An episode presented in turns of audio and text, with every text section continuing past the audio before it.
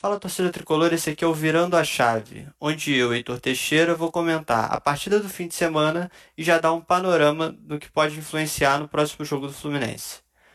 Essa semana vai ser tudo um pouco diferente. O Fluminense costuma jogar naquele esquema quarta e domingo, mas dessa vez não vai ser assim. Motivo muito triste, a morte do filho do treinador do Cerro Portenho, Arce, fez com que o jogo do, que seria nessa terça-feira foi adiado, né?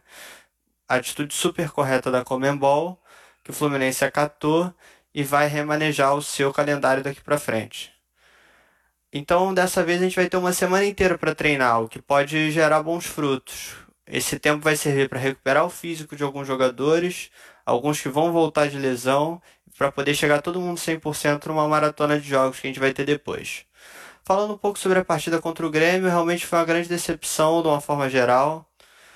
O time perdeu por 1 a 0 no Maracanã, perdeu mais pontos em casa, que é uma coisa que tem sempre que evitar no campeonato, aconteceu de novo.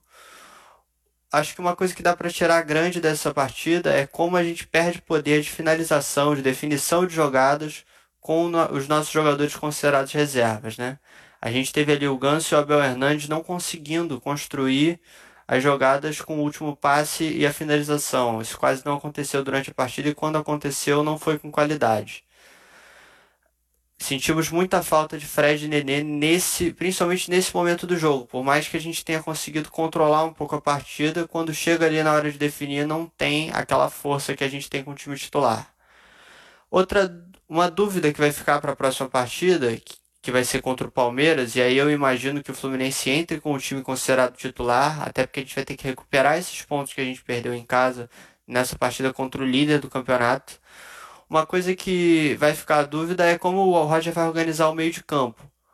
O Fluminense está nessa, nessa situação que agora tem André, Martinelli e Iago. Teoricamente, no esquema do Roger, a gente só tem duas vagas para aquela posição. Será que o Roger vai colocar o André no lugar do Martinelli? A gente sabe que ele gosta daquela característica de um volante mais marcador e menos construtor.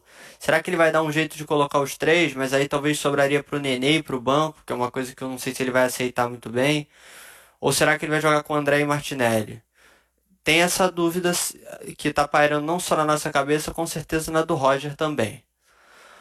Outra coisa que dá tranquilidade é a volta da defensiva do Samuel Xavier, né? O Lucas Calegari acabou falhando no gol do Grêmio, infelizmente, não dá para crucificar o garoto, mas o Samuel dá uma certa tranquilidade a mais ali na posição.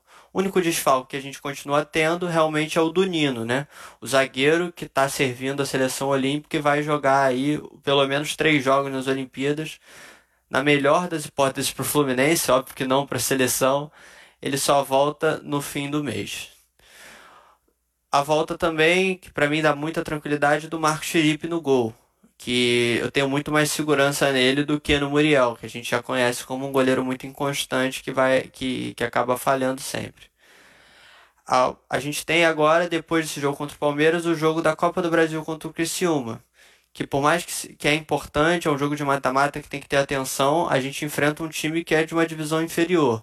Então a gente tem uma certa ali obrigação, com certeza, em dominar e vencer esse jogo para já ir tranquilo para o jogo da volta.